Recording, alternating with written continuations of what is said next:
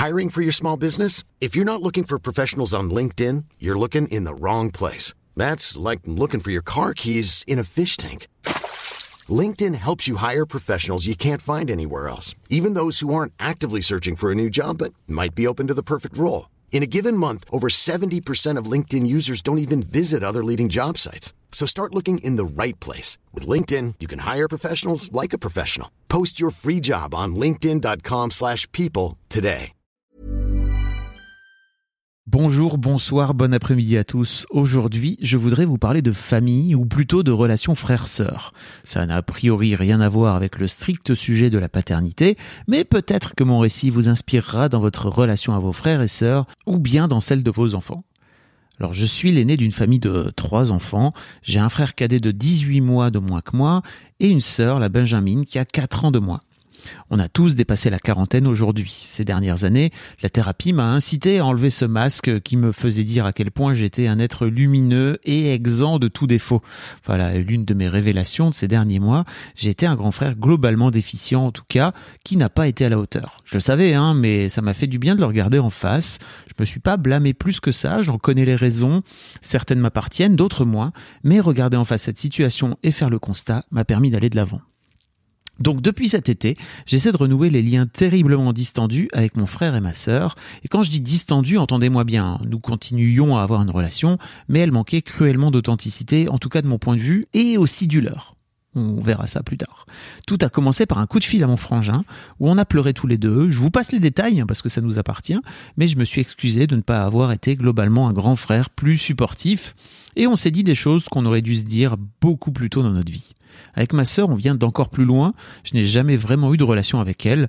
Elle avait 4 ans de moins que moi et en grandissant, elle a toujours été un peu à mes yeux euh, un bébé et je crois que la dynamique familiale ne m'a jamais vraiment mis le nez dans mon caca en me mettant face à mon désintérêt pour elle quoi.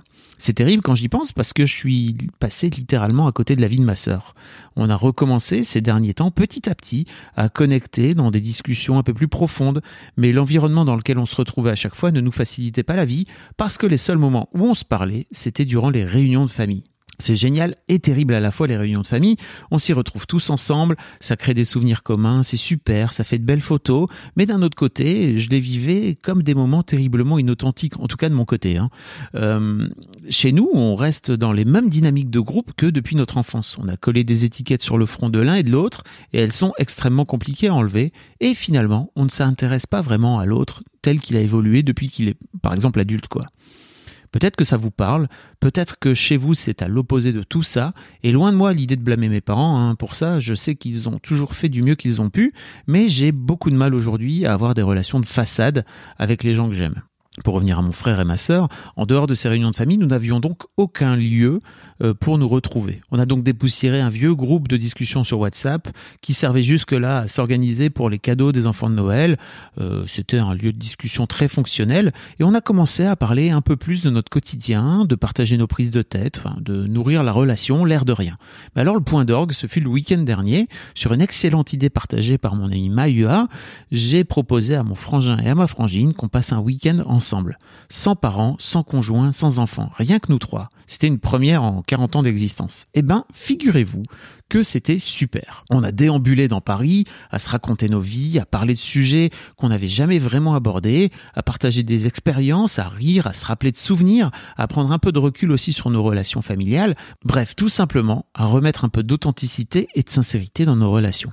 Et on s'est dit tous les trois que ce week-end marquera un avant-après dans notre relation. Et même si on a attendu 40 ans pour s'y mettre, en fait, il nous reste encore de très belles années pour partager une relation bien plus proche. Ce qui est fou, c'est que en tant que père, et c'est là que je recoupe avec le podcast, hein, voyez comme je suis malin, euh, j'ai toujours incité ma fille aînée à tirer vers le haut sa petite sœur. J'ai même refusé systématiquement qu'elle bolosse sa frangine, alors que bien sûr, j'ai fait exactement ça quand j'étais gamin avec mon frangin. C'est sans doute aussi à ça que sert la paternité, pouvoir faire en sorte de briser ce qui était possiblement des générations de dynamiques relationnelles flinguées et d'y remettre du positif. Et pour citer Mai Ua, dont je vous parlais tout à l'heure, à qui je disais merci pour cette idée géniale de week-end, elle me disait, on sous-estime tellement ce qu'on peut en fait se créer comme vie et comme relation. Et elle a tellement raison. D'ailleurs, j'en profite.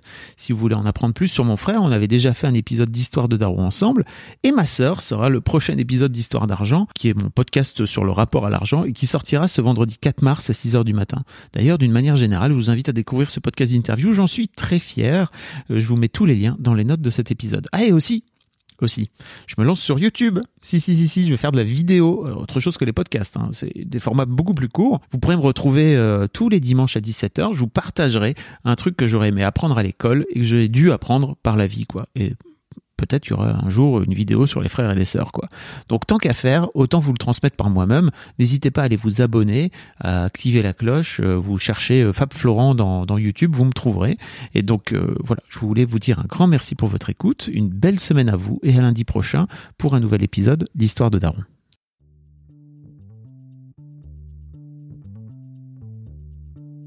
Merci beaucoup pour votre écoute. Avant de nous quitter, si vous avez aimé ce podcast et cet épisode, merci de lui mettre un commentaire sur Apple Podcast et 5 étoiles de préférence. C'est le meilleur moyen de le faire connaître. Vous pouvez faire comme Joel Esquimau qui le 11 août 2020 a mis 5 étoiles en disant Arrivé ici en cherchant des informations pour la naissance prochaine de ma fille, je suis tombé sur un podcast qui change la vie. Je le conseille aux futurs papas, mais aussi aux autres. Les histoires sont intéressantes pour la vie.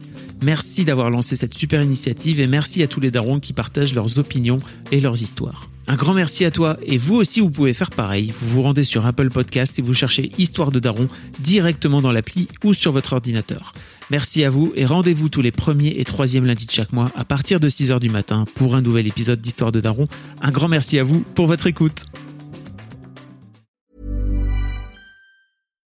Deserves the best, and there's no better place to shop for Mother's Day than Whole Foods Market. They're your destination for unbeatable savings, from premium gifts to show-stopping flowers and irresistible desserts. Start by saving 33% with Prime on all body care and candles. Then get a 15-stem bunch of tulips for just $9.99 each with Prime. Round out Mom's menu with festive rosé, irresistible berry chantilly cake, and more special treats. Come celebrate Mother's Day at Whole Foods Market.